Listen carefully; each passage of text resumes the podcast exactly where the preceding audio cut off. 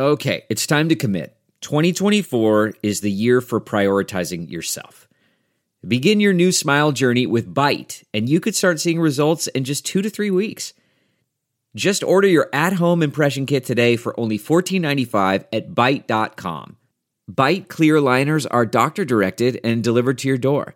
Treatment costs thousands less than braces, plus, they offer financing options, accept eligible insurance, and you could pay with your HSA, FSA. Get 80% off your impression kit when you use code WONDERY at Byte.com. That's B-Y-T-E dot com. Start your confidence journey today with Byte.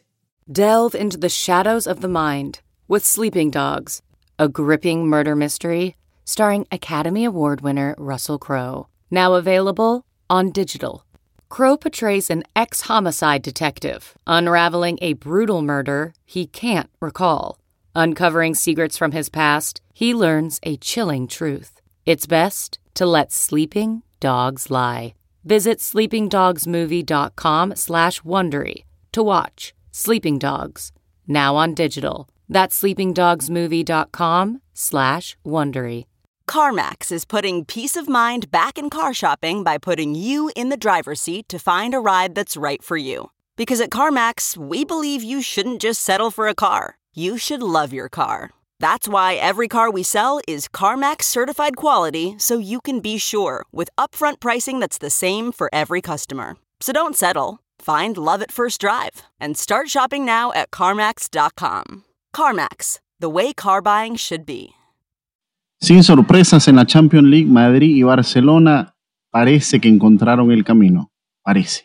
Llegó mano dura a las chivas. Hay cuatro fuera, hablamos sobre el asunto donde no hay manos, ni piernas, ni rodillas, ni nada, es en los 49ers, un hospital ambulante. ¿Cuánto tiempo le queda de paso a Jimmy Garoppolo en la Bahía? Lo debatimos todo en Deportes al Detalle.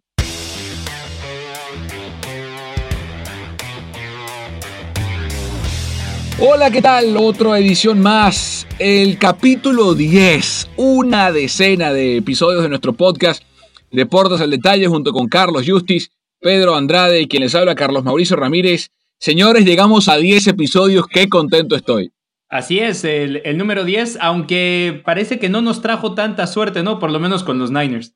Sí, yo creo que, es como agridulce celebrar eh, este podcast, porque, principio, porque además lo abrimos justamente antes de que comenzara la llamada campaña de la revancha de los 49ers y, creo que estamos terminando en, el geriátrico de los 49ers o la campaña para, no sé, eh, arreglarnos las rodillas, tobillos y todo lo que sea físico en, el equipo. Pero ustedes están queriendo decir que es culpa nuestra. No, no, no, no. Cuidado. La, la, la, mufa. Cuidado. no. Bueno, vamos a hablar de la Champions League. Hablemos de lo que dejó esta fecha 3. Hemos tenido tres semanas consecutivas, producto justamente de la pandemia, de los calendarios nuevos, de fecha FIFA, de muchas cosas. Hemos tenido tres semanas consecutivas con Champions y con Europa League, cosa que no pasa prácticamente nunca, o nunca pasa de hecho. Pero bueno, lo hemos disfrutado. Ahora viene el parón de las eliminatorias.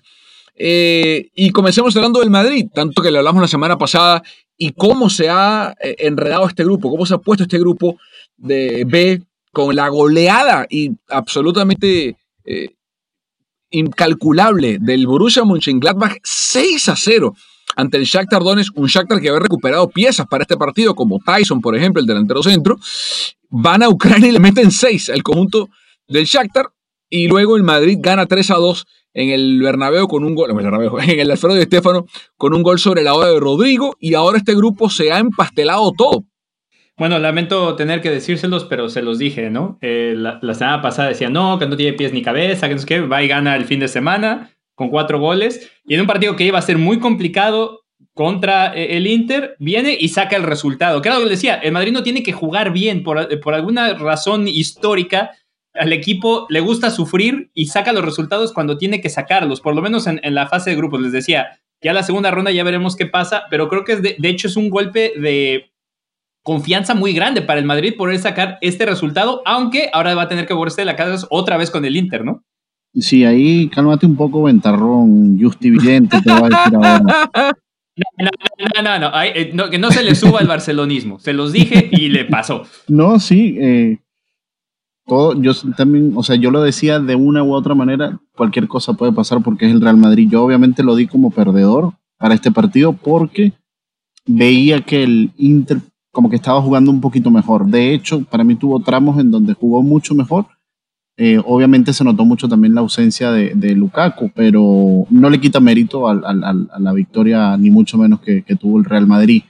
Eh, ¿Le alcanzará? Yo sigo pensando que no, porque ahora tiene que ir a Italia y no, no vale dividir. O sea, no vale ganar en el Di Stéfano y que ahora vayas a, a Italia a terreno del Inter y pierdas allá, porque vamos a quedar exactamente en la misma. Y ahora ya que un equipo alemán, el, el, el, el que está como sacando cuerpo, este, y muy importante sobre todo el gol averaje. Yo creo que el gol averaje en este grupo va a ser determinante, porque no creo que vaya a haber como que mucha diferencia en puntos. Yo creo que la diferencia va a estar en cuántos goles metiste y cuántos goles encajaste. Bueno, hoy el grupo lo, comanda el Gladbach con cinco puntos, el segundo es Shakhtar con cuatro, el Madrid con cuatro, porque el Shakhtar le ganó al Madrid. Recuerden que la primera eh, o el criterio de desempate inicial entre cuando hay dos equipos con igualdad de puntos es el enfrentamiento directo y por ahora el Shakhtar le ganó al Madrid en el Alfredo de Estefano y el Inter es último con dos puntos. A ver, el Madrid todavía puede quedar fuera porque está en el tercer lugar, es cierto. El, triunfo del Gladbach apretó más la zona. El próximo partido, si el Inter no se juega la vida, cuidado el trabajo de Antonio Conte, porque eh, quedar fuera de la Champions y con el comienzo liguero que ha tenido el Milan, su acérrimo rival, que incluye triunfo en el derby de la Madonina a comienzos de temporada, eh, se le va a poner caliente la silla a Antonio Conte más de lo que ya la tiene y con el club que tiene, con las inversiones hechas, con la compra de Agraf, con la compra de Arturo Vidal, más las piezas que ya tienen, la permanencia de Alexis Sánchez, eh, la, retención de Lautaro Martínez que se quería ir al Barça, lo decía Pedro con Lukaku. Si el Inter no sale a, comerse el Madrid en el San Siro, eh, Antonio Conte le, dará un abrazo, pero de despedida en, en esta reunión de excompañeros de la Juve, ahora como entrenadores. Y lo mismo el Shakhtar. el Shakhtar va a tener que ir a Alemania hacer lo que no pudo hacer en casa, que es más fácil dicho que hecho. Eh, el Madrid se vio, o, por lo menos yo lo vi, bien en faceta ofensiva, entendiendo que era lo que más le faltaba o lo que más se le criticaba al equipo de Zidane, la, incapacidad para generar oportunidades, tuvo el 52% del balón, que es una cifra aceptable, pero ¿qué hizo con ese, con ese 52%? Bueno, remató siete veces al arco, un total de 12 intentos, de los cuales 7 fueron al arco, 3 fueron ah, afuera y 2 fueron bloqueados o fueron rechazados por rival. Entonces, cuando remataron la misma cantidad que el Inter, eso es una mala noticia. Cuando el rival remata más que tú en tu casa, nunca es una buena noticia. Pero por lo menos el Madrid, de los 12 remates que tuvo, cosa que yo valoro, 7 fueron entre los tres palos. Y el más importante de todo fue ese último de Rodrigo. Eh, y, siento yo, no sé cómo lo ven ustedes, eh, Pedro y Carlos, se, está creando, no sé si es, un espejismo o, es algo tangible, real, replicable, no hay una dependencia en el Madrid de que alguien meta un gol. O sea, no hay como en su momento una Cristiano Ronaldo dependencia o como en el Barça en su momento una Leonel Messi dependencia para marcar goles. Eh, los goles pueden venir de Sergio Ramos, que ya lleva 100 con el Madrid, o pueden venir ahora de Benzema, o pueden venir de, eh, de, Valverde, o como en este caso, de Vinicius en la asistencia para Rodrigo para marcar el 3 a 2. Pero por contraparte, permitió dos goles el Inter en casa, el, Madrid en casa. Ya van cinco goles que le meten al equipo de Zidane en el de Estefano y eso no es algo habitual. Y además creo que en, en este caso aparte de Sergio Ramos, le está faltando a alguien más en, defensa. Eh, ya Marcelo, de hecho, para mí nunca fue un jugador que fuera muy bueno en la transición defensiva, siempre era un jugador más de ataque.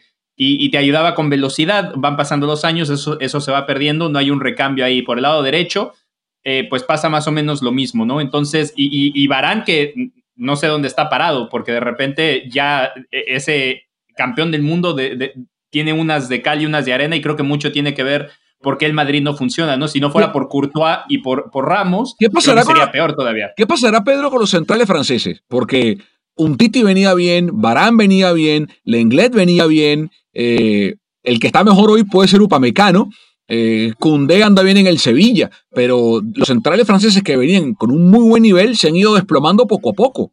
Mira, no, la verdad que no sé, no sé si tendrá que ver con un tema de la dieta, lo que comerán, no, ni idea, es que no tiene sentido. Lo de un Titi sí se entiende un poco porque acuérdate que él se forzó, eh, sobre todo para el Mundial, y se acabó con la rodilla y luego él, tiene una fobia al quirófano, por eso es la única razón por la cual no se ha operado. Este, y por la cual no va a jugar más. Y yo creo que no lo va a comprar ni siquiera, no sé, ni el Caracas Fútbol Club lo compraría. Un jugador con, con las rodillas acabadas y que no quiera pasar por quirófano pero, pero ni idea. Lo, lo, lo, lo, que dicen ustedes, bueno, sí, el Madrid ha encontrado opciones arriba, pero es que siempre las ha tenido. El problema es que el, el, el gran problema de este Madrid es que no tiene un 9. Porque el desborde de Vinicius, las llegadas de Rodrigo, las llegadas de Asensio, el mismo Isco cuando, cuando está jugando bien, este, ponen balones en el área, y, pero Benzema no es un, un 9, digamos, de área. A Benzema le gusta más como salirse, jugar, pedir la pelota y, precisamente también se quitaba mucho del armar juego cuando tenías al lado a Cristiano Ronaldo. Y obviamente no ha podido contar con Hazard porque ya sabemos también todo el historial de, de lesiones que ha tenido. No, no creo que el problema pase un poco por el ataque, o sea, le faltan goles, sí, pero yo creo que el juego, el estilo del Madrid, yo no sé si es que la media el medio campo se ha desgastado un poco y, ha dependido mucho de su defensa. Ojo, de su defensa cuando está Sergio Ramos, cuando no está, es que no hay ni defensa. Es un, pase libre a, lo que hagas y bueno, ojalá Courtois se levante de buena manera. Hazard está regresando. Yo, yo no sé, yo creo que el 9 lo tiene, que es Benzema. Lo que pasa es que cuando uno habla de 9, a, lo mejor nosotros que tenemos una edad similar, tenemos un concepto de 9 eh, Batistuta o ese tipo de nueve de área, o en el fútbol incluso moderno, un tipo como Haaland, por ejemplo, o, el mismo Luis Suárez, que, es un nueve distinto. A mí Benzema como delantero me encanta, pero necesita una serie de complementos. El fútbol no es una burbuja. Y, por más que usted ponga el mejor nueve del mundo en un equipo, si no tiene al lado los componentes que, los, que lo potencien y viceversa, eh, si, si tiene extremos potentísimos, que es lo que le pasa al Barça, tiene extremos muy buenos, pero le falta el definidor termina definiendo Piqué, un gol de cabeza, un gol de nueve. Eh, hoy eh, estamos grabando el miércoles, recién terminó la jornada. A, mí Benzema me gusta, lo que pasa es que necesita al lado, o sea, le, falta, cuando estaba Cristiano y Bale en su mejor momento, vimos la mejor, o, Di María, vimos la mejor versión de Benzema. Ahora Benzema ha tenido que casi que reinventarse porque Hazard, tú lo decías Pedro, no está. Eh, y por el otro lado, o, por los otros extremos, son experimentos que no terminan de cuajar. Asensio, Rodrigo, Vinicius, pero hay, por lo menos una estadística que a mí me parece que es alentadora para el conjunto del, Madrid, que tiene que ver con el partido de esta semana. Hazard jugó 64 minutos y en esos 64 minutos recibió tres faltas. Para ponerlo en contexto, fue el jugador del Madrid que más faltas recibió contra el Inter, empatado con tres de Rafa Barán y otras tres de Ferland Mendy, casualmente un lateral y un central. Entonces, em, al menos estamos viendo una versión un poco más participativa de Hazard. Está muy lejos, años luz de ser el Hazard que compró el Madrid que vimos en el Chelsea. Años luz.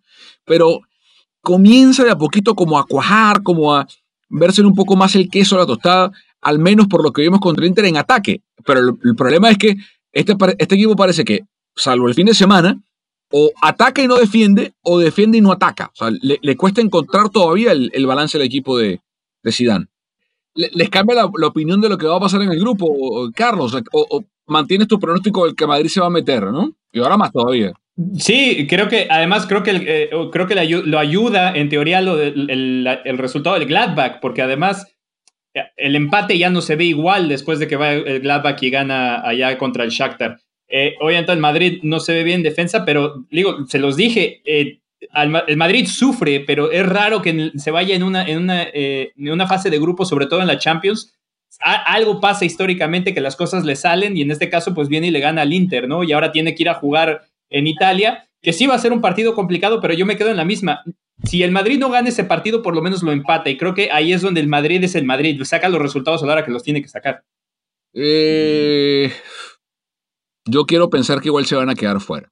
Quiero pensar que en el año 2020, donde tantas cosas sorprendentes han ocurrido, Eh, esta va a ser una más y el Madrid se va a quedar fuera. Va a perder en Milano, eh, va a ganar el, el, el Gladbach en Alemania, llegaría a 8 puntos el Gladbach, se queda con 4 el Shakhtar, con 4 el Madrid y con 5 el Inter. Eh, y luego le va a tocar ir a la tundra ya a, Donetsk, bueno, a Kiev, porque estamos jugando en, no en Donetsk, sino en Kiev, en Ucrania, por temas del COVID. Y, y pues bueno, ver qué pasa, ver qué pasa. Por su parte, el Barcelona, el Barcelona ganó, Pedro, pero a mí hoy no me convenció, ¿eh? eh si no está Ter Stegen ahí, eh, que demostró una vez más por qué para mí es el mejor portero del mundo, o al menos top 3, eh, si no está Ter Stegen hoy, Pedrito, yo no sé. ¿eh? Sí, lo de hoy, lo único destacable del Barcelona fue el resultado realmente y que, consigue nueve puntos que básicamente lo tienen ahí arribita ya a tres de, conseguir el pase a octavos. Pero hay dos cosas que a mí en lo particular me preocupa mucho del juego. Uno, yo insisto, no sé qué está haciendo Busqué todavía jugando de titular, yo lo veo, pero si en los años anteriores estaba por debajo de su mejor forma, hoy día no le alcanza. Y no le alcanza para juegos como este. Yo creo que hay, hay jugadores en el Barcelona que están solamente para la fase de grupo ahorita en la Copa del Rey, eh, para partiditos allí, digamos, no sé, eh, un Cádiz, eh, un Huesca y ya las cosas, si realmente hay una revolución en el tema de juego del Barcelona, se tienen que tomar riesgos y riesgos necesarios porque habría que definir para qué están usando esta temporada. Esta temporada la están usando para formar a los jugadores que van a ser el futuro, pensando además en que no hay dinero para hacer grandes contrataciones que dependen mucho de la venta de jugadores. Griezmann que no termina de hallarse y no se halla porque literalmente él juega en la posición de Messi, no hay manera de que la, o sea, no hay manera de que él pueda asumir otros galones. Y la otra cosa que me preocupa es viendo lo atrás que está jugando Messi. Ya Messi la edad no le da para echarse esas carreras que se echaba antes para hacer aquel gol maradónico contra el Getafe, donde se lleva cinco jugadores y arranca desde atrás de la media cancha, desde, desde la media cancha, perdón. No, no le da, no le da y ahora su rol es entonces asumir, o sea, hay que mentalizarse cuál es su rol. Su rol va a ser solamente goleador, definir, va a estar jugando arriba en el área, o su rol va a ser el de asistencia, asistir por las bandas, asistir el juego. Eh, eh, eh, es lo que principalmente me, preocupa, el, el, no saber definir exactamente qué se está jugando en este momento. Me ilusiona los jugadores jóvenes. Muy buen talento, mucha calidad, pero también qué es lo que quieren hacer con ellos. Mm. ¿Quieren formarlos esta temporada o están tirando ver si de casualidad se gana algo con, ellos esta temporada?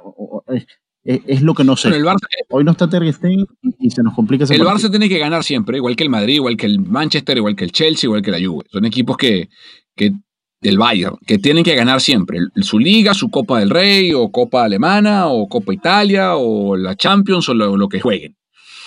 Eh, eh, bajo ese marco, el Barça siempre está obligado a competir. Pero una cosa es competir con un equipo en construcción, como está el Barça, y otra cosa es competir con un equipo hecho como el Bayern, por ejemplo. Eh, o con el mismo equipo del Madrid, que, está hecho, más allá de que tiene que buscar un par de piezas para que terminen de encajar en el molde. y te voy a poner un ejemplo. Tú eres papá, Pedro. Tú tienes dos hijas, bellísimas las una es una niña chiquitita, una un poquito más grande. Yo estoy igual, tengo una niña grande, un poquito más grande y una bebecita. Hay momentos, y los padres que nos escuchan afuera, eh, que nos escuchen, a, a, Carlos no lo pongo porque tiene hijos, pero son de cuatro patas, y es diferente, es distinto. A veces, a veces, los hijos eh, quieren algo y, se empecinan, quiero esto, quiero esto, quiero, quiero, yo quiero esta muñeca, quiero este juguete, quiero esta golosina, quiero este helado. Y tú le dices, mira, no, no puedes tener la golosina porque, y, no, y no hay forma de que el niño entienda que la golosina le va a caer mal o que el juguete no, es el indicado porque no le va se va a aburrir rápido, lo que sea. Y a veces hay que dejar que el niño se coma la golosina o comprarle ese juguete que no le gusta que uno sabe que él se va a aburrir, simplemente para que el niño entienda, bueno, caray, mi, papá tenía razón, o mi mamá tenía razón y, yo me equivoqué. La próxima vez, cuando yo quiera la golosina, sabré no pedirla. O cuando se me antoja un juguete, eh, lo voy a pensar dos veces. Vamos al caso de Sergio Busquets. Busquets es el niño que se empecina en ser titular. Y, yo estoy para ser titular, y quiero ser titular, y puedo jugar titular, y quiero estar allí. Kuman sabe que no puede más, que no le da para más. O sea, para jugar de titular en el, en el Getafe, en, eh, en, el, no sé, en la liga holandesa, le da. En la Major League Soccer le recontra da. En el Barça de ahora, y sin Xavi e Iniesta al lado y sin Puyol atrás, menos le da. No le da. Pero ¿qué pasa? Necesita Kuman ponerlo para que Busquets y el resto del entorno que protege a Busquets, le hace Piqué, Messi, Jordi Alba, eh, Sergi Roberto, eh, y la afición culé, que tiene todavía un gran sentido de agradecimiento por Busquets, digan, ¿saben qué? Es verdad, ya Sergio está para otras cosas, para ser un, volante que en un partido abierto entre y abroche o en un partido cerradito también venga y ponga esa experiencia que vale para un equipo. Porque es muy evidente que el equipo es uno con él en cancha y otro cuando la pareja es de John eh, eh, o de John Cutiño o el, que sea al lado de De que tiene que jugar siempre. Entonces yo creo que están en eso porque ya limpiaron a, Suárez, limpiaron a, Arturo Vidal, no limpiaron a Piqué porque las cuentas no dan eh, y el contrato pues no se lo permitía. Entonces tienen que ir de a poco, Pedro, siento yo, es lo que creo yo está haciendo Kuman, dándole esa lección, que el mismo Busquets se dé cuenta, Sergio, no das más. Y hey, te di el chance, ¿eh? Y traje la revolución y puse a los chamos y puse al de 17 años y puse el de 19 y puse el de 18. Y tú que tienes 30 y pico, ya no das más. Entonces, ¿sabes qué? Ya dirá Busquets, creo yo, tendrá amor propio y dirá, mister, es verdad, no doy más, voy al banquillo o jugaré en partidos, porque lo jugará contra la Ponferradina o contra la Cultural Leonesa o contra el Alicante en la Copa del Rey Sí, no, no. O, habrá o cuando el Barça broche pase a los cuartos, a los octavos de la Champions, jugará a lo mejor el partido de regreso eh, contra el Dinamo Kiev eh, o, el partido de regreso contra el, el Fenerbahce, que ya, el que ya va a estar definido el grupo. Para eso está Busquets, pero creo yo que esa es la estrategia de Kuman, que el mismo jugador se saque. Pero si no se salió después del 8-2. pero, es un nuevo ciclo, Pedro, pero, es un nuevo ciclo, Pedro. Es un nuevo ciclo. un nuevo ciclo con los mismos errores. Y ahora está renovando Piqué por cuatro años más. O sea, no, no, no, no ha variado absolutamente nada. Por eso te digo, ah. no sé qué es lo que quieran hacer esta temporada. Si es formar a los jugadores que llegaron con claro, claro. los veteranos que están allí y listo. O sea, yo prefiero que los que se trazaran un, eh. una idea clara y decir, mira, ¿saben qué? De una. Esto que estamos haciendo en Champions, chévere, bienvenido, vamos a ver hasta dónde nos lleva. La liga, vamos a ver hasta dónde nos llega. Copa del Rey, vamos a ver hasta dónde nos llega. Pero es que yo creo que es la idea, es que yo creo que es la idea. Yo creo que es la idea, pero, pero no tiene, o sea, busquemos el 11 para el, para el año que viene. Pero tiene tres volantes. De Jong, Pjanic y Busquets. Uno de 23, uno de 30, uno de 33. O sea, Pjanic tampoco es que, o sea, Pjanic te va a dar que 3, 4 años, si acaso, está bien, perfecto. Eh, y Centrales tiene tres. O sea, Piqué, Lenglet y, y Araujo. Y Araujo está lesionado.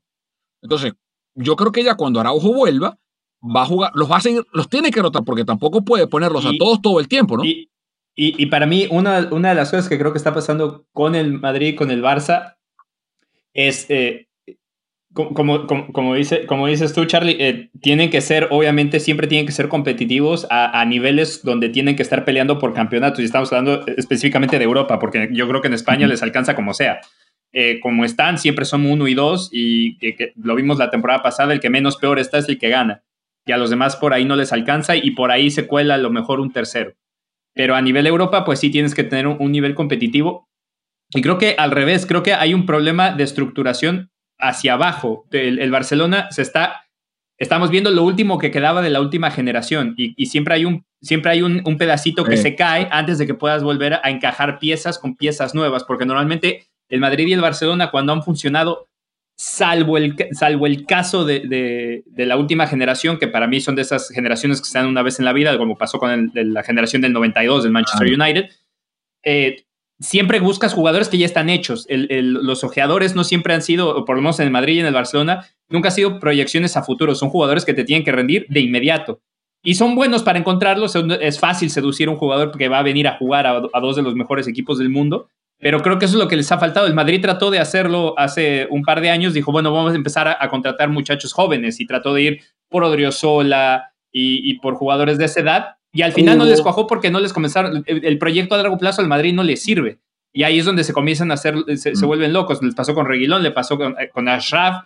Entonces, Creo que parte de eso es al revés. Yo creo que estamos viendo lo último del Barcelona y, tiene que, en algún momento va, a resurgir, van a poder armar otro equipo competitivo, pero tiene mucho que ver también con quién está a la cabeza del proyecto. Porque en este momento te quedas flotando porque eh, estás con lo que venía de Bartomeu, va a venir un presidente nuevo, Kuman entró, pero no entró en las mejores condiciones, estaba el drama de Messi, Messi está de salida, porque hay que decirlo como es, o sea, los mejores años de Messi ya, ya, pasaron, no puede ser la cabeza de tu equipo, eh, pero le tienes que respetar la jerarquía. Entonces, todas esas cosas se tienen que ir limpiando.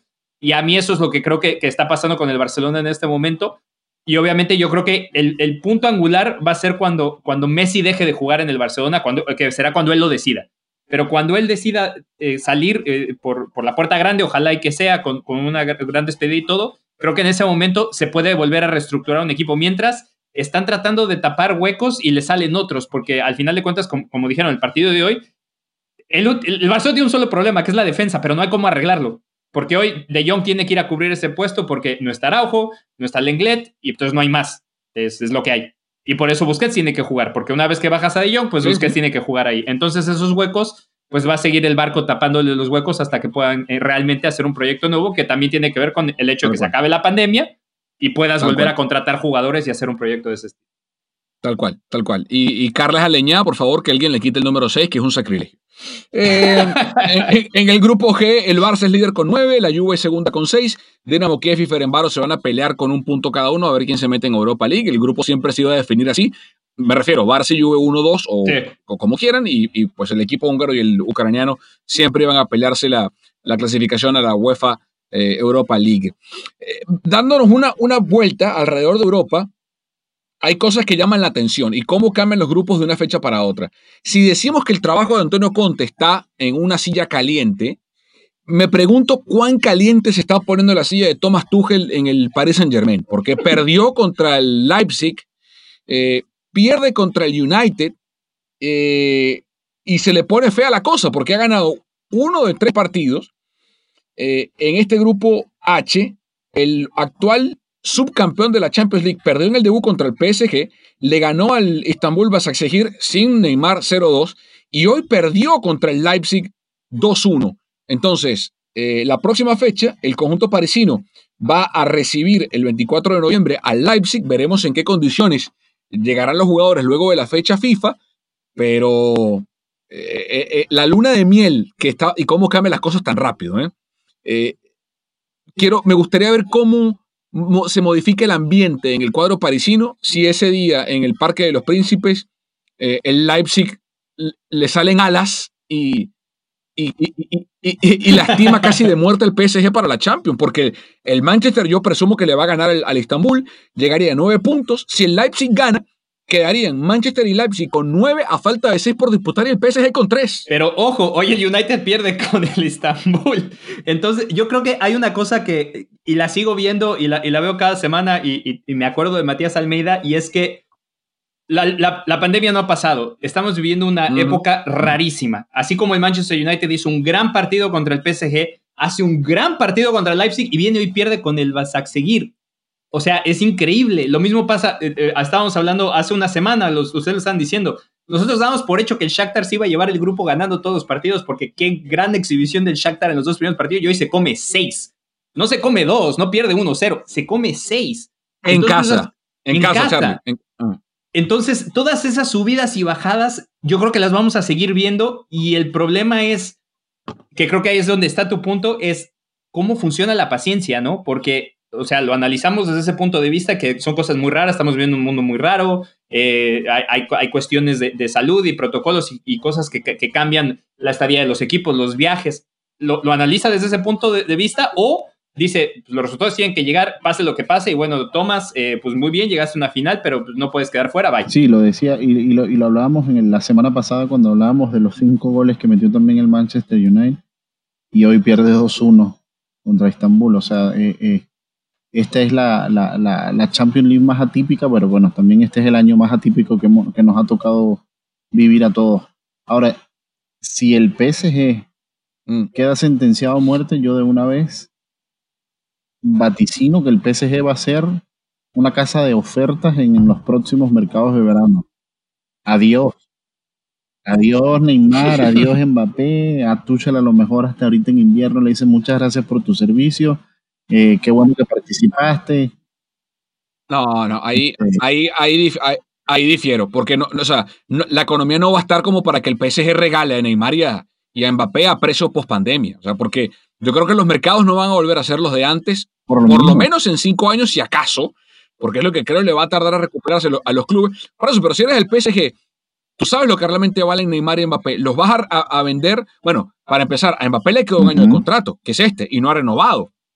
Eh, entonces, no, tiene garantía ninguna el PSG de que, de que Mbappé. y ya, se no puede estar en 300, 400 millones, ya esos precios no existen. Pero es que puede que no lo venda, porque salvo que vaya un club que sabe ese club que, que obviamente cuando lo compra va a comprarlo por largo plazo, eh, el PSG puede quedarse sin Mbappé a, coste cero. O sea, se les puede ir libre Mbappé. Neymar es otra historia. Pero, pero te digo, se le puede poner muy oscura la cosa al PSG muy rápido. Eh, yo que, pensando en algo, y, ya que tú hablabas de movimientos y, cómo está el fútbol continental, eh, hoy viendo la transmisión del partido, uno de los analistas comentaba, cosa con la que yo coincido, que a Erling Haaland le queda muy poco tiempo en el Borussia Dortmund. Eh, yo entiendo el modelo de negocios del Dortmund, pero con la economía actual del, mundo, o la, economía mundial de la pandemia, eh, entendería menos que el, que el Dortmund quiera ser vendedor, porque se han, creo yo, emparejado más los mercados. O sea, ya no hay compras de 220 millones de euros, 200 millones de euros, o sea, eso ya no va a pasar por lo menos por un rato más, por lo menos por un rato. En ese sentido, un equipo como el Dortmund eh, no se va a ver tan presionado a vender a jugadores porque más allá de que quiera hacer caja para seguir siendo un club eh, rentable, eh, ¿por qué no pensar el Dortmund en, ¿saben qué? Vamos a competir con lo que tenemos, con Sancho. Fíjense que Sancho estaba, que lo vendían ya el United y se terminó quedando. Con Haaland, con Gio Reina, con todo el equipo que tienen en, el Dortmund. pero dice, bueno, si Haaland realmente se va ¿A dónde, o sea, qué equipo tiene o activos o dinero para traerse a Haaland? Eh, porque, te digo una cosa, media Europa tiene que estarse salivando por este noruego, ¿eh? porque es una máquina el tipo. Una máquina. Sí, definitivamente. Yo no sé si tiene los días contados. Es que, eh, como dices, es muy, es muy extraño porque no sé en precios post pandemia cómo va a quedar el mercado. tal vez porque, porque lo vimos, lo vimos con las compras que hizo el Chelsea. Hay equipos que todavía tienen para aguantar el golpe. Entonces, de repente, si nos, un decir, si un Manchester United quiere invertir, obviamente ya, ya compró a Cavani, pero digo, si un Manchester United le hacía falta un delantero, yo creo que era un equipo que podía haberlo hecho. Y, siempre va a haber, eh, creo que el, Madrid ha hecho suficiente caja como para ir a buscar jugadores en un momento, decidió no hacerlo, creo que fue una decisión sensata del equipo eh, por el momento que vivía, por además como están las cosas en España y todo, pero creo que en algún momento sí, sí habrá, los equipos grandes siguen teniendo el poder adquisitivo para decir, bueno, vamos a, vamos a desembolsar. La única desventaja para el Dortmund es que er Erwin Haaland, que les iba a salir en 160 o 200 millones de euros en, hace dos años, pues ahora lo van a tener que vender en 50 o 60 porque no, va, no van a subir los precios. Hagamos esta cuenta. ¿Cuánto? Werner le costó al Chelsea 65 millones y Kai Havertz le costó 80 millones.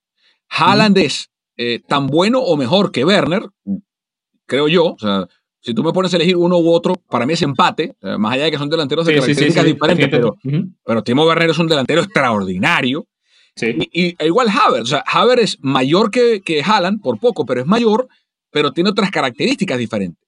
Entonces, yo creo que eh, el precio de Haaland está más cerca de ser el de Havertz que el de Werner, eh, por, por, su edad y por el puesto que juega. Entonces, ¿Qué equipo puede hoy pagar 80 millones de dólares por un tipo como, como Haaland? Pienso en el Liverpool, no hoy, porque, o sea, digo hoy en el próximo mercado de verano. Se me ocurre Liverpool, se me ocurre United, Obviamente los, los jeques del PSG siempre van a estar en carrera. El propio Manchester City, que se va a desprender ya, o sea, ya el tiempo de Agüero está contado. O que un equipo como el Madrid o el mismo Barcelona pongan el... O el Bayern. O el, bueno, que, esa es la clásica, ¿no? Porque ¿de dónde salió Lewandowski? O, esa, está bien vista, el Bayern. Pero un equipo como el Barça, ponte, o, o el Madrid, que quieran seducir al Dortmund con dinero, pero piezas. O sea, no sé, que, el, que el Barça le diga al Dortmund, mira, hey, te, regreso a Dembélé y, y, pongo, no sé, a Griezmann en la operación y, te doy un poquito más de dinero y dame a Haaland, por ejemplo. O el Madrid que, o el Madrid que diga, no sé, te doy a, a Vinicius eh, o, a Rodrigo, o a Valverde o a Odegar, si no termina, noruego por noruego, Odegar y Vinicius por Haaland y dinero. Y yo me si yo soy el Madrid o el Barça, me tiro en plancha en esa oferta. Por Haaland. Sí, por supuesto. Y, todo tiene que ver con, las necesidades que tienes, ¿no? Porque, por ejemplo, eh, en, el caso del Barça en, particular, sí le hace falta un 9, pero eh, será, porque ah, para mí Luis Suárez es un complemento perfecto para Messi. Y lo mismo, si mientras Messi está ahí, pues puede explotar a Haaland. Son cosas que, que, que no sé, como que suenan bien en tu cabeza, pero al final de cuentas no sabes si van a si van a encajar. Lo mismo pasa en el Madrid, tiene que desplazar a Benzema.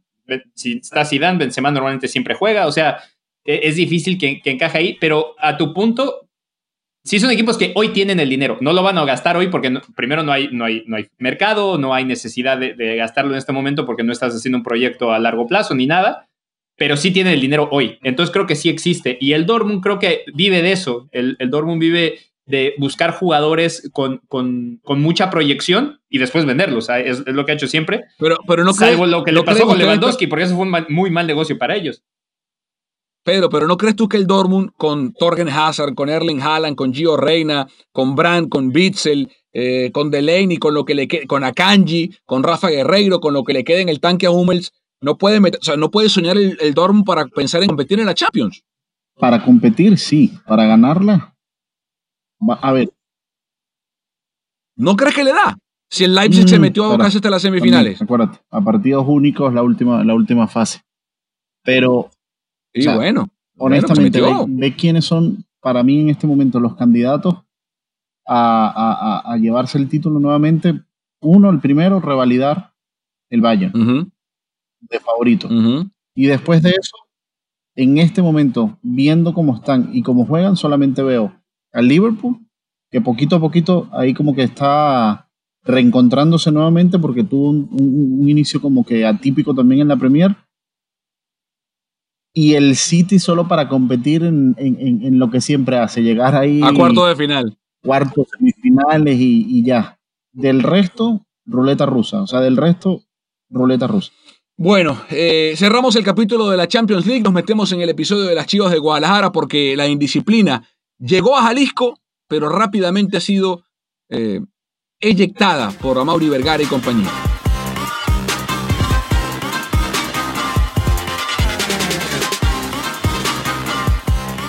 Bien, las Chivas Rayadas de Guadalajara están viviendo un momento delicado eh, por indisciplina. Y lo dijo Ricardo Peláez, Carlos, desde que empezó su mandato en el equipo. La indisciplina no va a vivir acá en Valle Verde, o en Verde Valle, mejor dicho. Y y lo cumplieron con el episodio de hoy, donde cuatro jugadores ya están fuera de la disciplina blanquirroja, Charlie. Explica a la gente, tú que cubres a las chivas, que eres el comentarista en inglés nacional para los Estados Unidos, ¿qué fue lo que pasó exactamente? Pues un, realmente un, incidente lamentable. Eh, hubo una reunión, eh, una fiesta, donde había jugadores de las Chivas, entre ellos Dieter Villalpando, Alexis Peña, La Chofis López y el Gallito Vázquez. Y bueno, resulta ser que en, esta fiesta una eh, mujer de 26 años decide hacer una eh, queja formal ante el Ministerio Público por violación. Eh, esto es contra Dieter Villalpando. Esa, esa acusación es real, existe, hay un proceso de investigación que se está llevando de manera jurídica, por lo que el jugador fue separado del equipo este fin de semana y después vino los, los cargos, por así decirlo, por parte de la, investigación interna del, del Guadalajara, contra los otros tres jugadores que también estaban en la fiesta y que tuvieron algo que ver con este incidente. Eh, no es la primera vez que en Chivas hay un problema de indisciplina, lo vimos con eh, el problema que hubo de COVID al principio con una fiesta, después tuvimos el incidente con Antuna y Alexis Vega, que también estuvieron en una fiesta a altas horas de noche antes de un partido. Y bueno, se, acabó la, se acabó la paciencia y, y, ahora en vez de hacer multas económicas, que normalmente es lo que más le dolía al jugador, decidieron poner mano firme y efectivo a partir de ahora. Dieter Villalpando deja de ser jugador de las Chivas Rayadas del Guadalajara efectivo hoy y los otros tres jugadores, básicamente, y, citando a, Ricardo Peláez, están separados del grupo, están suspendidos y van a estar en transferibles y nunca se van a volver a poner la camiseta del Guadalajara. Eso dijo Ricardo Peláez. Pedro, eh, ¿la decisión de Chivas te parece exagerada, correcta o le faltó o debieron hacer más?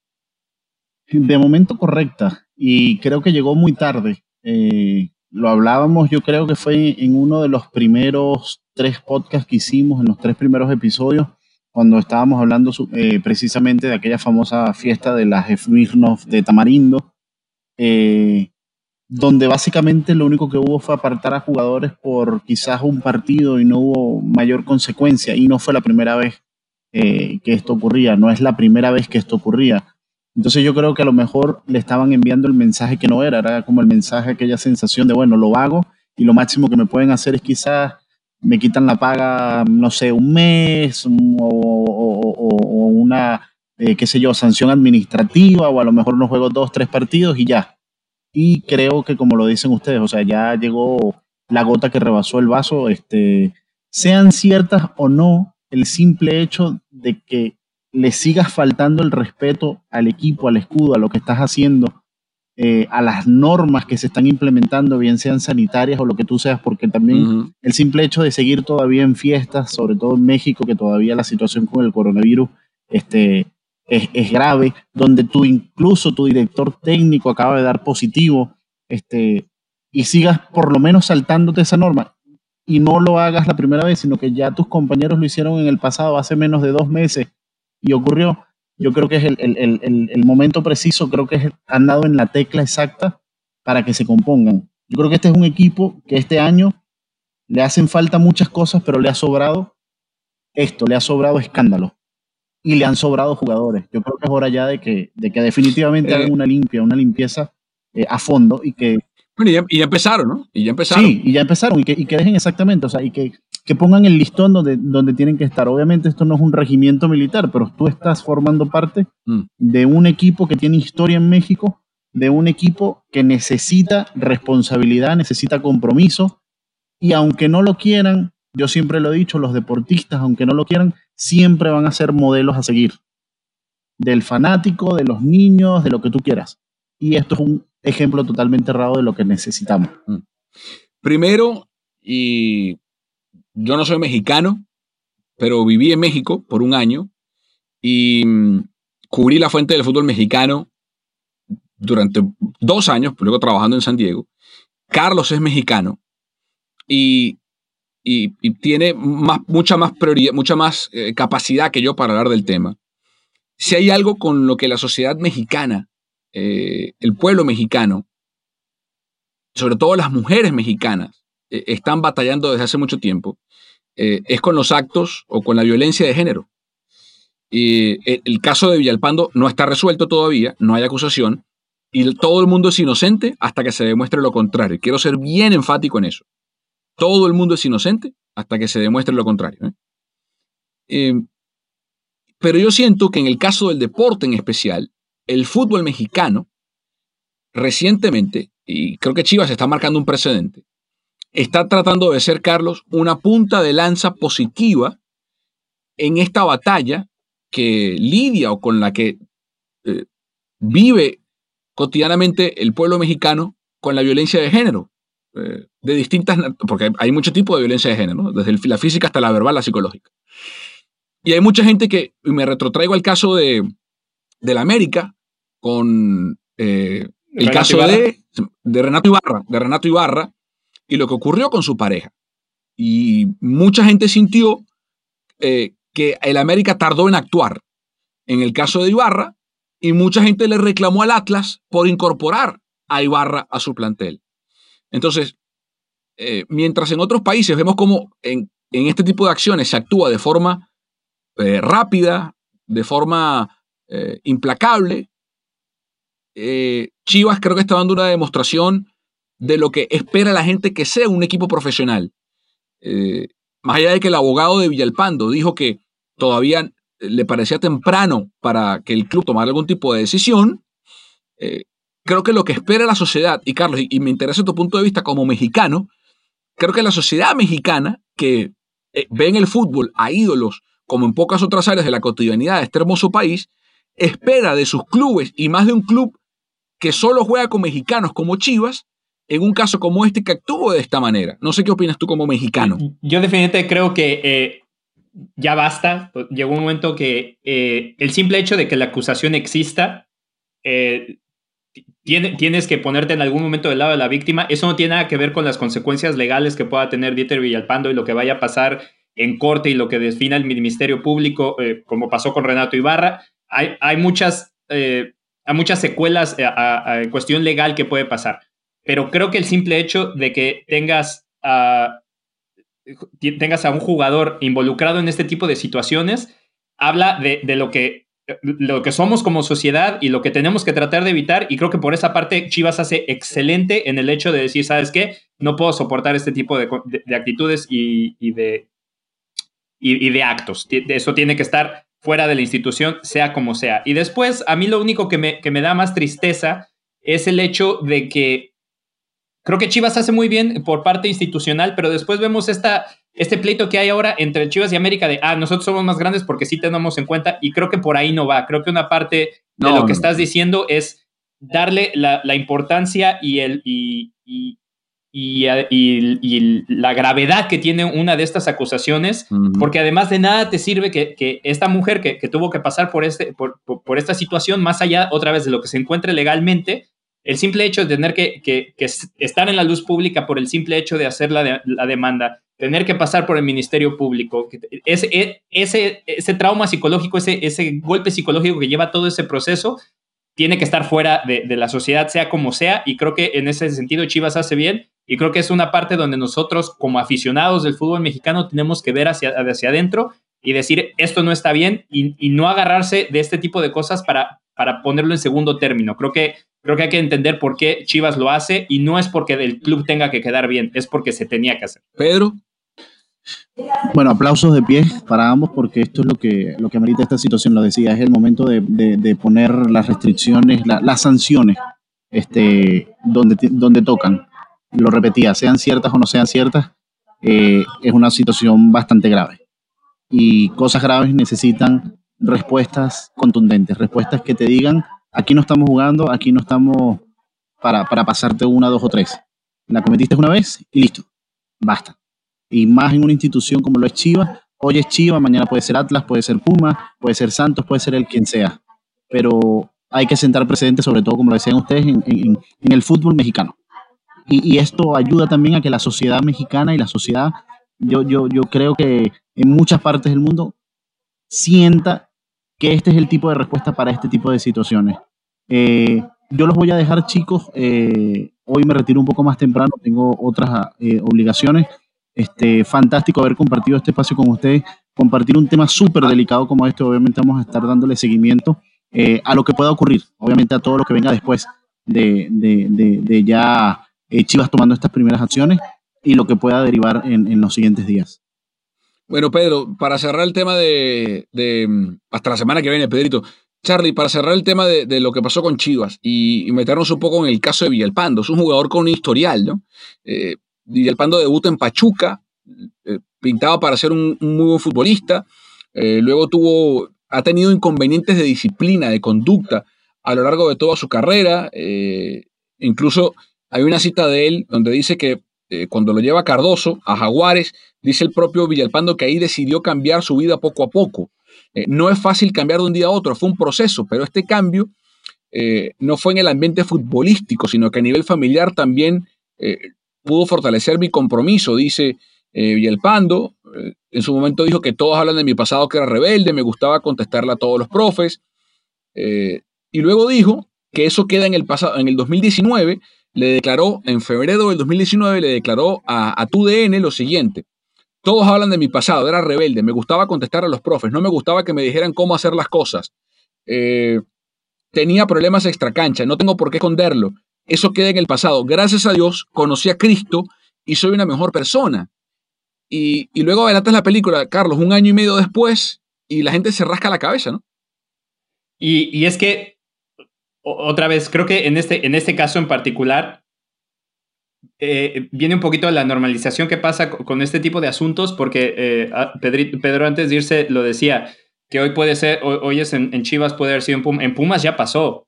Y, también tuvieron que separar a un jugador joven de la cantera que, tiene este tipo de actitudes. Y creo que en este caso, más allá, y, aquí es donde viene la segunda parte, eh, tenemos que entender y definir que este tipo de, de acciones tienen que tener este tipo de consecuencias, pero a su vez tampoco tenemos que, matar a Villalpando. Obviamente parece que Dieter tiene problemas de, actitud y de, y de conducta muy graves y creo que tiene que haber un proceso viendo todo este historial más a fondo.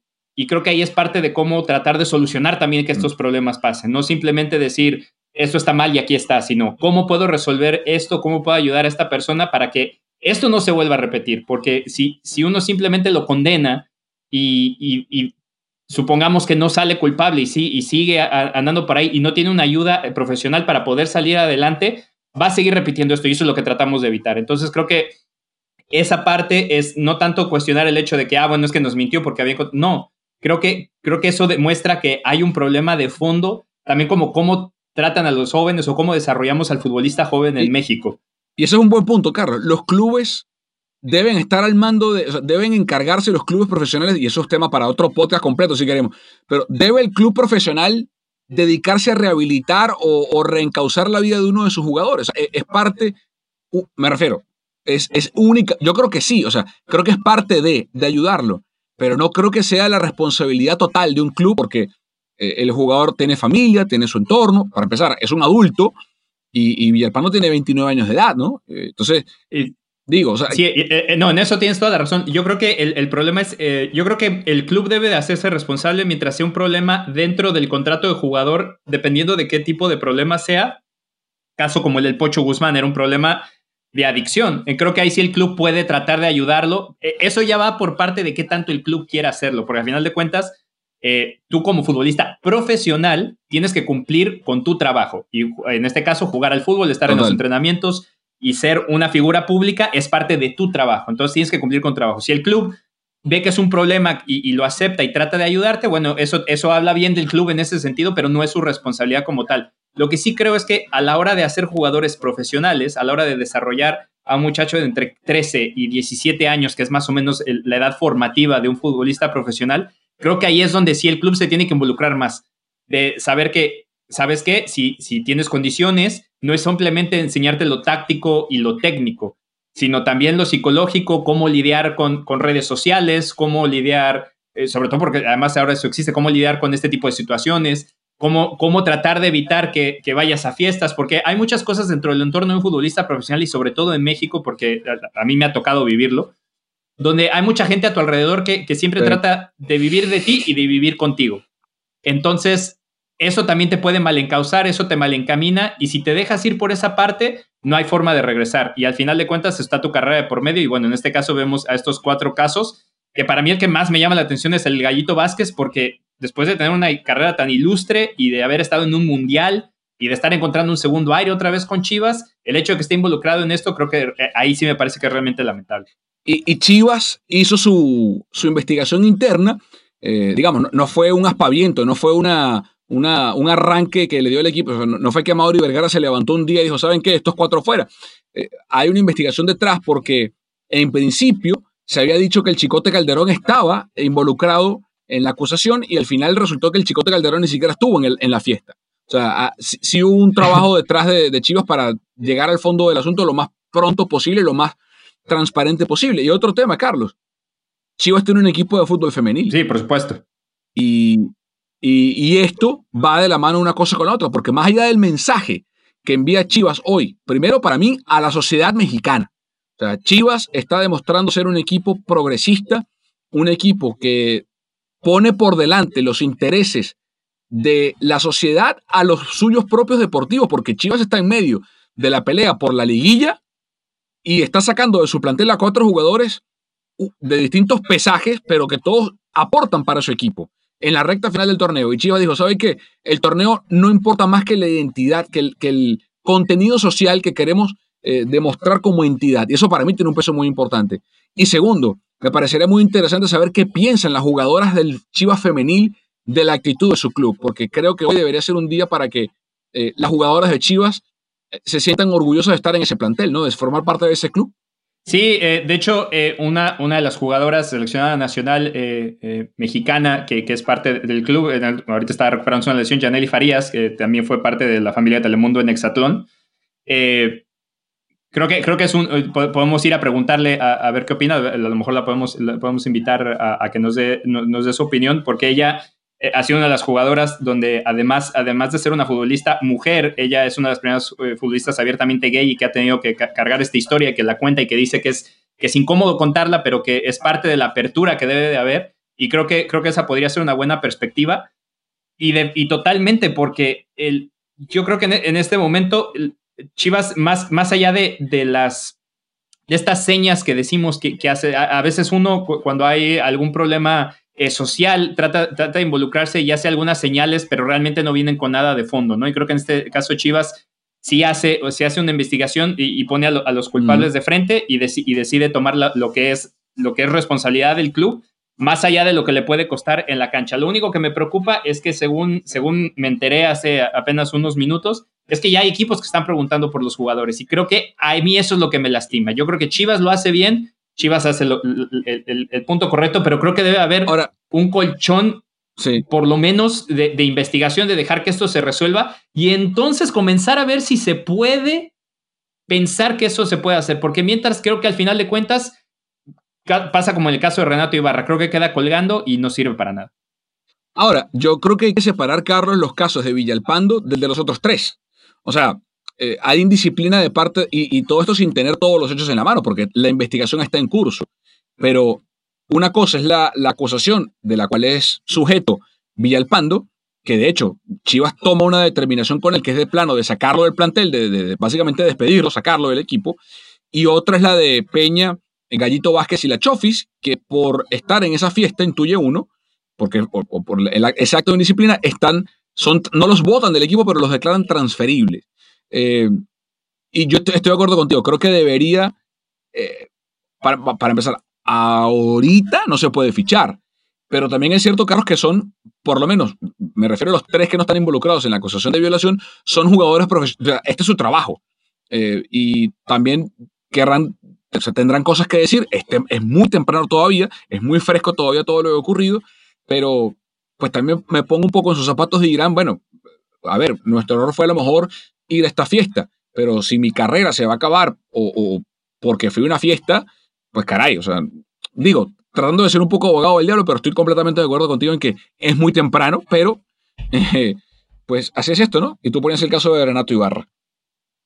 Sí, y además que, creo, y otra vez, eh, esto, esto, es simplemente información que está todavía no, no concreta, pero eh, creo que una de las razones por las que los otros jugadores también se les separa del equipo es porque además de estar en la fiesta, creo que también son parte cómplices. Obviamente, esto tiene que ser todavía el proceso legal, ver, ver, qué tanto se involucraron, pero el simple hecho de habilitar o dejar que este tipo de, situaciones pasaran, es una de esas situaciones donde si uno estuviera en sus zapatos, pues si ves que hay algo que está mal, tienes que levantar la voz y decir, ¿sabes qué? Eso está mal, no lo Cómplice. Eh, eh, el término completo, correcto es cómplice.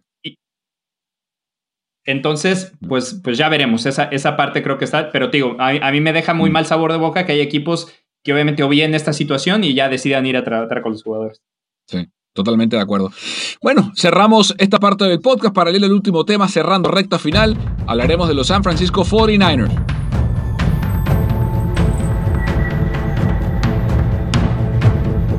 Eh, yo creo que el 2020, Carlos, en, en San Francisco, al menos en cuanto a fútbol americano, en cuanto a todo, ¿eh? porque los Warriors últimos y lesionados desde el 2019, Clay Thompson, luego Steph, luego Draymond, luego, bueno. Eh, los Giants casi califican, nada. Los Atléticos primeros de la división, otra vez fuera. Eh, además de la lesión de, Matt Chapman. y ahora se fueron los Raiders a Las Vegas. Y ahora los San Francisco 49ers están teniendo una plaga de lesiones como yo no recuerdo haber visto jamás en ningún deporte. Porque la NFL es un deporte en el que las lesiones abundan por la naturaleza misma del juego, pero lo de San Francisco es, ya es ridículo. O sea, hay jugadores que están incluso, es tan grave que hay jugadores que se están lesionando de lo mismo dos veces, como el caso de Jimmy Garoppolo en el tobillo, que se lesionó otra vez el high ankle sprain, el tobillo, el, el alto de tobillo, otra vez en el mismo tobillo. Eh, y ahora, bueno, lo que faltaba, el COVID, que se hace presente en el equipo de Kyle Shanahan con el positivo de Kendrick Bourne. Eh, a la hora de grabar este podcast no había más, había un par, tres jugadores más en la lista. Eso no quiere decir que hayan dado positivo, sino que por lo menos estuvieron en contacto cercano con Bourne, que son Divo Samuel, que también está lesionado, eh, Brandon Ayuk y Trent Williams. yo veo este año, Carlos, como el 2018. Me refiero, en el 2018 se rompe el ligamento cruzado eh, Jimmy Garoppolo, hubo también un par de lesiones más. Eso hizo que el equipo terminara con récord de 4 y 12. Y en el 2019 toman en el draft a Nick Bosa, hacen un par de movimientos como el de D. Ford y el de Juan Alexander, explota Fred Warner, eh, toman en el draft a Divo y el equipo se catapulta hasta llegar al Super Bowl. Yo creo que a lo mejor en el 2021 va a ser igual, ojalá, eh, con tanta, porque el equipo no es que es malo, es que está lesionado todo por todos lados.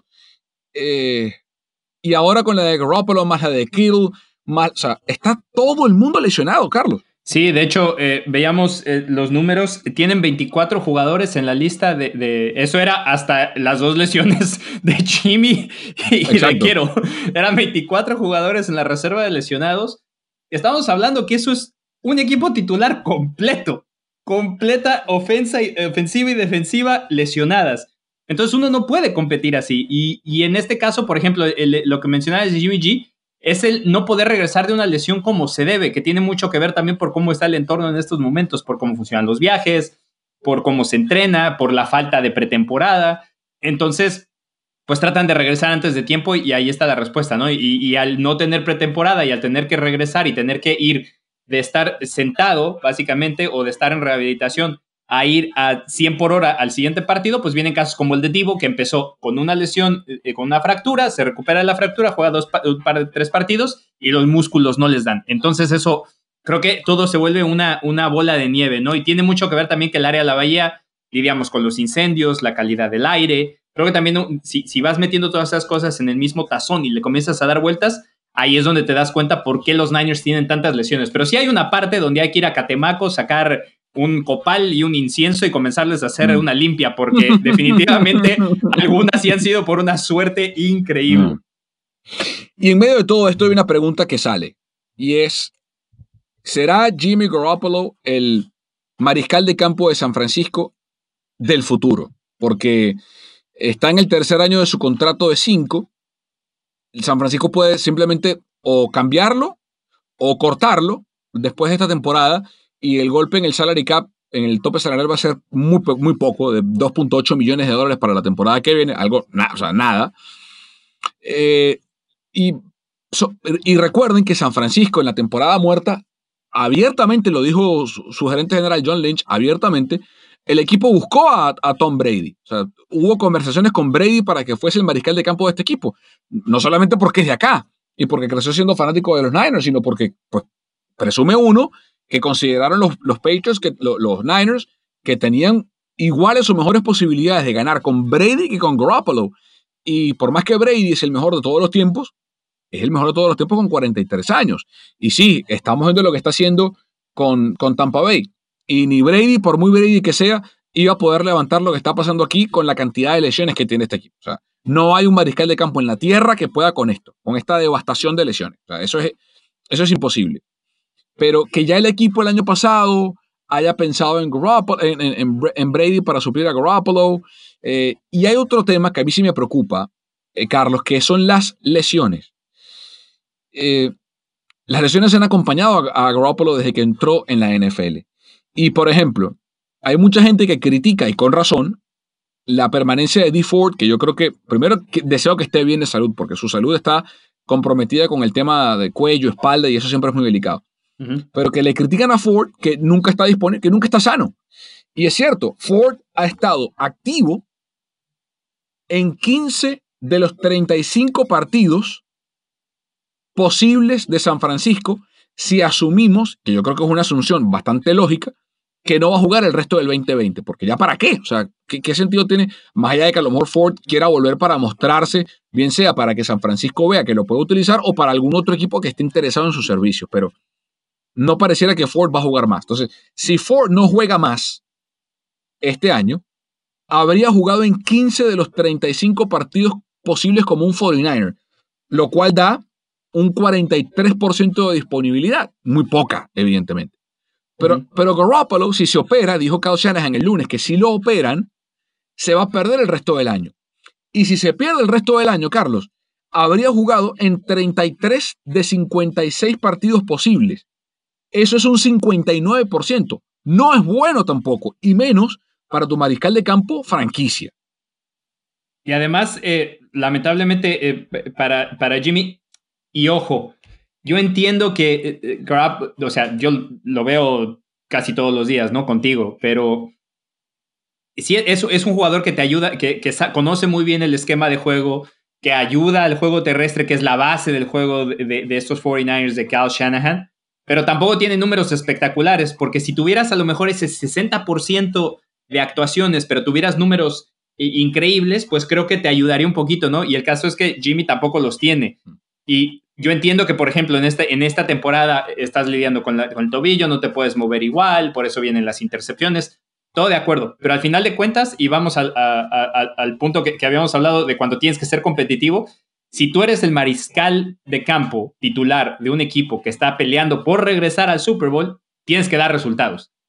Y creo que es complicado porque a pesar de que la, la franquicia, por como son los 49ers, te van a tener un poco de paciencia por, bueno, es una lesión, en realidad pues no es tu culpa que te hayas roto el ligamento cruzado, ahora tenías muchas lesiones y luego tuviste también mala suerte que, que cayó esta.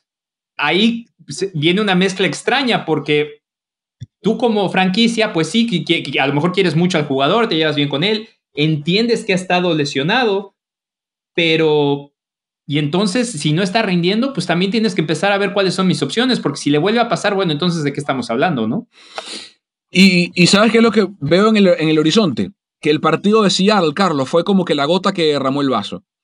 Eh, que el año pasado la gente estaba, bueno, mientras Jimmy juega así, estamos bien, estamos bien, y se le perdonaban intercepciones como contra Tampa Bay, o como contra New Orleans, o como contra eh, Pittsburgh, etc. Pero bueno, como el equipo llegó al Super Bowl, eh, se le perdonaba mucho, ¿no?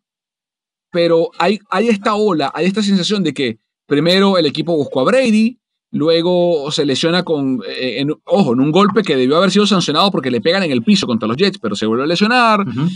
Luego regresa y juega terriblemente contra Miami. Eh, después sí es cierto que jugó bien contra Rams y contra Patriots, pero ahora se vuelve a lesionar contra Seattle y juega francamente muy mal.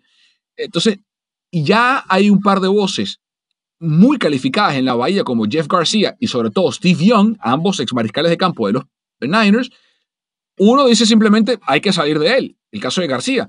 El otro dice yo no veo cómo, no veo con qué forma eh, Jimmy va a ser el mariscal de campo del año que viene. Eh, porque piensa Young que la ofensiva de Shanahan está limitada por Garoppolo.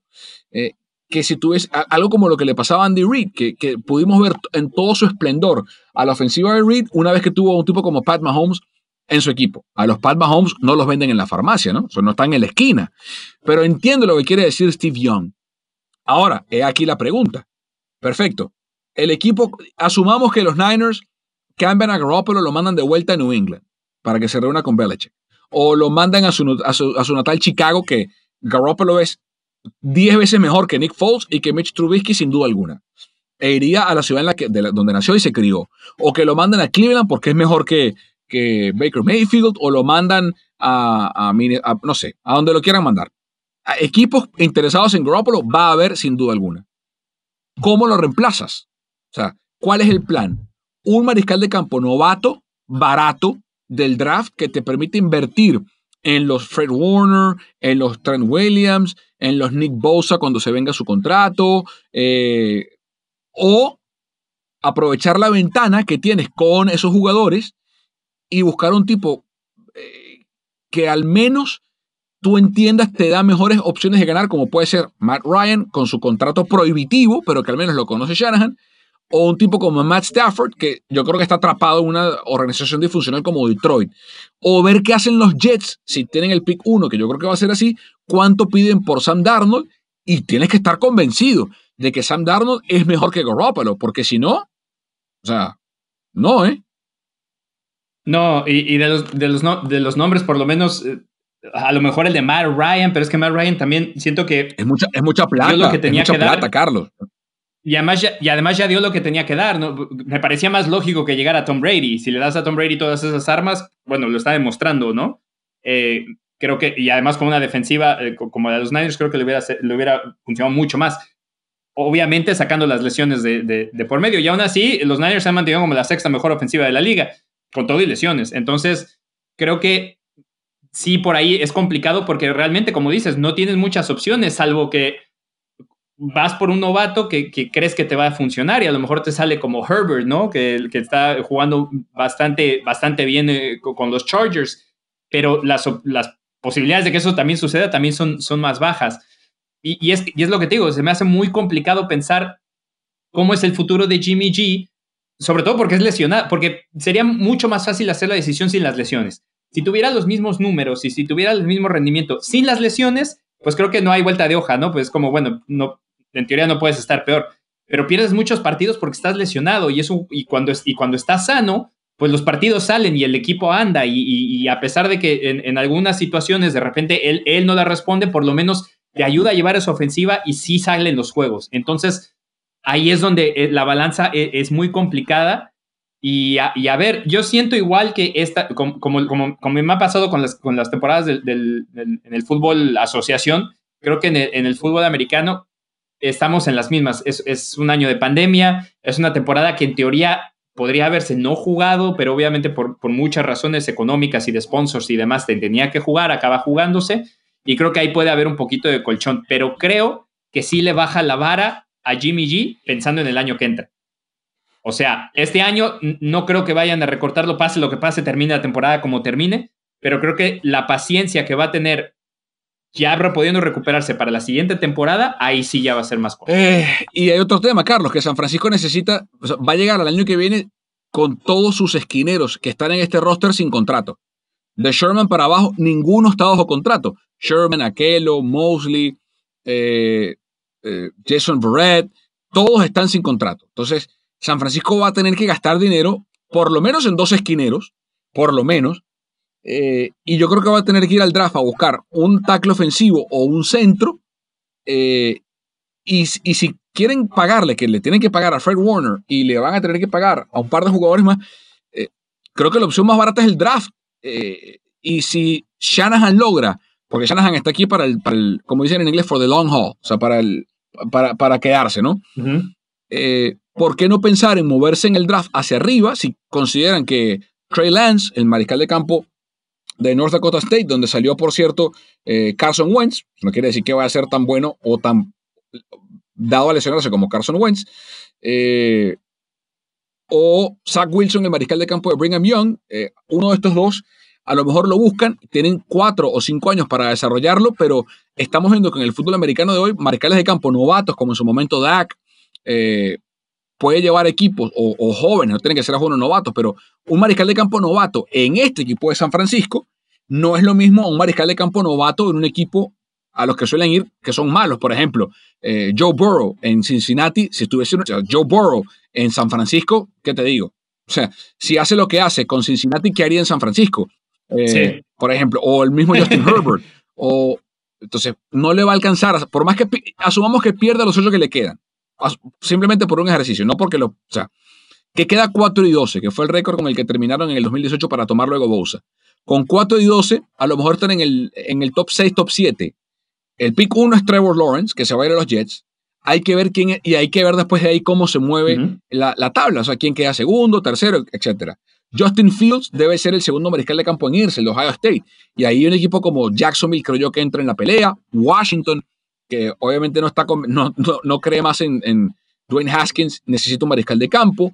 Ver, hay equipos que van a buscar mariscales de campo. Si logra San Francisco tener un pick alto, eh, y considera que, en, que Lance o Wilson o algún otro es, el, es la forma de ir por economía más talento, que se lancen, que se lancen de cabeza por ese mariscal de campo novato, eh, que por lo que hemos visto en esta ofensiva de Shanahan, si con lo que hizo por el año pasado, que fue bueno, pero no fue Hall de la Fama, se llegó al Super Bowl, pues caray, con un mariscal de campo novato medianamente competente y atlético y que además tenga piernas para correr y, ser un mariscal de campo móvil, ¿qué podría ser esta ofensiva, no? Con Divo sano, con Ayuk, con Kittle, Bosa de vuelta, etcétera, etcétera, etcétera. Pero bueno, veremos qué pasa. Eh, para cerrar, Charlie, ¿crees que Garoppolo va a estar aquí después de este año o no? Yo creo que para el siguiente año sí. Yo creo que, como te decía, yo creo que va, definitivamente va a terminar esta temporada, termine como termine. Veremos qué, qué, piden o qué, qué, buscan en el draft. Y, tendrá, si acaso, una temporada más, pero sí creo que la mecha se ha cortado bastante con, con, con las lesiones y todo. Yo creo que lo van a cambiar eh, porque no está San Francisco para invertir 26 millones de dólares, que es lo que tendría que pagarle el año que viene San Francisco a Garoppolo por un año. Eh, ya ha dado muchas, ha dado señales San Francisco de qué piensa de Garoppolo para bien y para no tanto.